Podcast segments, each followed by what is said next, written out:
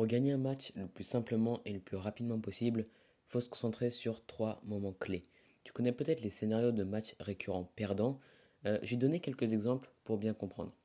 Moi, j'ai un scénario que j'appelle le syndrome du 7-6-6-1. Je peux même parier que tu as déjà perdu sur ce score. C'est un des scores les plus récurrents au tennis. Il y a des explications pour lesquelles tant de joueurs perdent avec ce score. Donc forcément, bah moi j'ai cherché des solutions pour éviter ce scénario. Autre chose, ça peut être aussi le fait d'avoir l'habitude de perdre un set après avoir mené largement. Ça peut être se faire breaker à chaque début de set ou encore euh, arriver presque systématiquement au troisième set à chaque match. Eh bien, je suis parti de là pour essayer d'identifier ces moments clés. Et si tu arrives à maîtriser ces moments importants, tu risques de gagner plus souvent et plus vite. Un match se joue très souvent à quelques points clés seulement. Donc toi, tu as déjà peut-être en tête des schémas de match récurrents perdants et tu le réalises peut-être que maintenant. Donc, euh, ce qu'on va faire ici, c'est qu'on va se concentrer dessus pour essayer d'y remédier.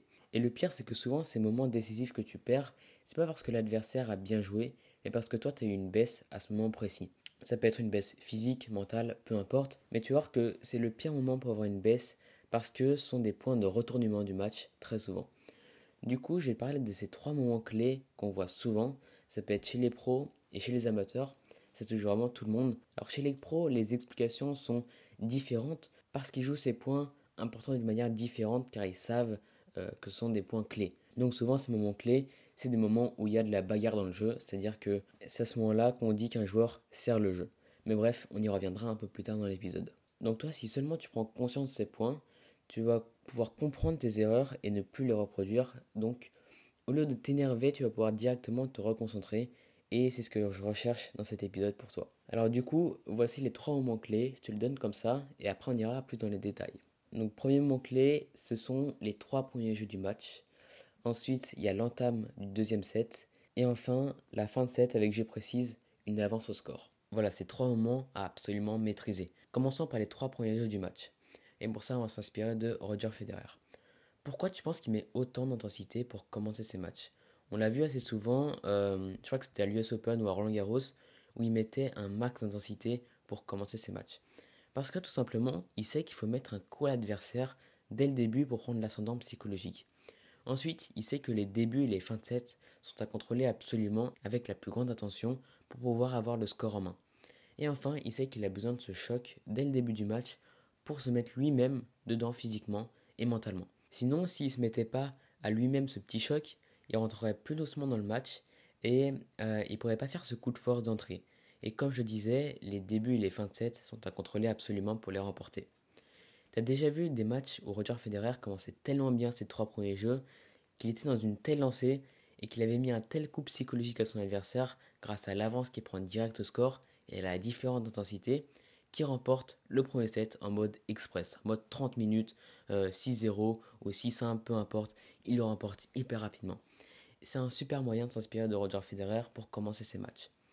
Le risque serait de voir tellement bien démarrer qu'on force nos coups et qu'au final ce coup de force d'entrée ait l'effet inverse espéré.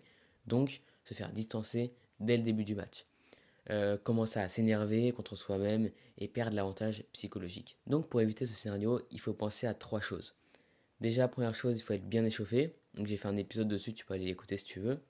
Euh, deuxième chose, il faut jouer des schémas de jeu privés à l'avance afin de se concentrer sur le jeu et avoir une seule idée en tête et du coup éviter de penser à la pression du match et tout ça. J'ai aussi fait un épisode dessus donc tu peux aussi aller écouter.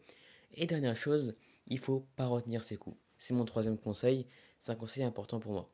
Et là tu vas peut-être me dire ok pour l'échauffement, ok pour jouer des schémas de jeu, mais euh, peut-être que tu comprends pas pourquoi je te dis qu'il faut lâcher ses coups. Eh bien, c'est là où c'est paradoxalement, je pense, le meilleur conseil, parce que inéluctablement, quand on se dit qu'on ne doit pas forcer, mais qu'on doit quand même mettre de l'intensité et frapper fort, eh bien on finit par forcer, mais cette fois-ci inconsciemment.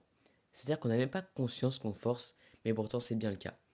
Et toi, euh, bah, tu vas te rendre compte que tu fais beaucoup plus de fautes qu'à l'entraînement, et forcément tu vas pas comprendre pourquoi dans la majorité des cas, parce que tu as forcé tes coups sans t'en rendre compte. Et à l'entraînement, tu te dis que tu peux lâcher tes coups et à aucun moment tu vas arroser le terrain de foot. Donc pourquoi changer de mindset entre le match et l'entraînement quand bah, ton mindset à l'entraînement est bon? Voilà, donc retiens bien ces trois conseils pour commencer ton match et inspire-toi de Roger Federer. Et Roger Federer en tête si c'est ton joueur qui t'inspire. Passons maintenant au deuxième moment clé du match, c'est l'entame du deuxième set. Et je pense que c'est euh, le moment clé le plus important du match. C'est un moment difficile parce que si tu gagnes le premier set, tu as une petite pression qui s'enlève, tu as un peu moins d'adrénaline, euh, tu as un peu moins envie de te battre et tu es un peu fatigué physiquement et mentalement. Et ça, c'est deux fois plus vrai. Et ça, c'est deux fois plus vrai quand la fin du premier set a été accrochée. Et si tu as perdu le premier set, bah, tu te mets toi-même la pression sur le deuxième set et tu te dis que tu dois pas rater et justement bah, tu vas rater. C'est pour ça que les scores du type 7-6-6-1 sont si communs. Mais heureusement pour éviter de s'écrouler dès le début du deuxième set, c'est immanquablement euh, bah, pendant tout le deuxième set en commençant comme ça. Et bah déjà à partir du moment où tu as conscience que tu fais cette erreur, tu vas pouvoir te forcer à rester dans le match. En match, on fait souvent des trucs de manière inconsciente et comme on n'a pas conscience des erreurs qu'on fait, comme on s'en rend pas compte, on comprend pas pourquoi on fait ces erreurs et le cerveau il aime pas et il commence à râler. Donc tu commences à envoyer bah, des messages corporels négatifs et c'est mauvais pour toi et c'est bon pour ton adversaire. Mais du moment où tu as pleinement conscience de ce que tu fais sur le terrain, tu vas pouvoir changer ton attitude, ta tactique, pour pouvoir y remédier de manière pragmatique cette fois-ci et non essayer d'y remédier avec tes émotions. Donc, ce que je peux te conseiller, c'est de mettre toute ton énergie sur le premier jeu, que ce soit toi ou ton adversaire qui serve, peu importe. Et pour éviter le piège du 7-6-6-1, quand tu as gagné le premier jeu du deuxième set, il faut tenir le mindset de gagner point par point et non se projeter dans le score. Parce qu'il ne faut pas non plus avoir en tête d'éviter de perdre 7-6-6-1 à tout prix. C'est le meilleur moyen de perdre ce score justement. Donc garde ton mindset de gagner point par point et de mettre toute ton énergie sur l'entame du set. Ça va être un effort rude, très dur, mais il est absolument nécessaire. Voilà, donc tu peux essayer ça dans tes matchs d'entraînement pour voir la différence. En plus, en cette entame de set, tu vas certainement avoir le droit à une baisse physique et mentale de ton adversaire, donc profites-en deux fois plus si c'est le cas. Ok, du coup maintenant on va voir le dernier moment clé que j'ai listé. Ce moment clé c'est la fin de set avec j'ai précisé une avance au score. C'est dur de conclure un set, on le sait tous en tant que joueur de tennis, même les meilleurs joueurs, même les meilleures joueuses de tennis du circuit le savent, ils vivent exactement la même chose, donc faut pas l'oublier. Et cette pression qu'on ressent quand on doit conclure un set est bénéfique finalement parce qu'elle permet de mettre toute notre attention sur le match uniquement. Donc on est concentré et on va aller chercher le set. Mais du coup, quand on a une avance au score importante, genre 4-1 ou 5-2, on se dit que c'est bon, ça va être facile. Donc on ressent pas cette pression et on se laisse un peu aller. On n'a plus d'adrénaline et on se dit que c'est bon, il va juste falloir euh, jouer quelques coups et ça va le faire. Mais on ne peut pas s'accorder de répit à ce moment-là du match. Rappelle-toi que les débuts et les fins de set sont primordiales. Donc il faut serrer le jeu. Tu vois, cette expression, elle est souvent employée euh, dans ce genre de moment important sur le circuit pro. Donc ce que je te propose, c'est de faire de même. Donc de serrer le jeu donc, reste calme et reste concentré, surtout, sois déterminé et un seul objectif en tête. Pour être dans ce qu'on appelle la zone, il faut avoir un seul objectif en tête. Il faut que cette détermination soit tellement puissante qu'elle te fasse oublier le score, tes fautes, l'adversaire et le match. Donc, il ne faut pas que cet objectif soit de gagner le match.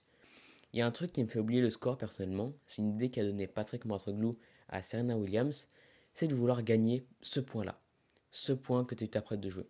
Et répète-toi bien, je veux gagner ce point-là, ce point-là. Et plus tu vas l'avoir en tête, moins tu penseras au point qui vient de se finir, ni au point d'après, ni au jeu d'après. Donc ça, c'est un moyen de serrer le jeu, le fait de doubler son attention, point par point. Et si tu es solide, tu enverras des super signes à ton adversaire, et là, je peux te garantir que il ou elle va avoir la pression. Donc voilà. Ça, c'était le troisième moment clé que je voulais évoquer. Un match, tu vois, ça se joue dans les moments importants.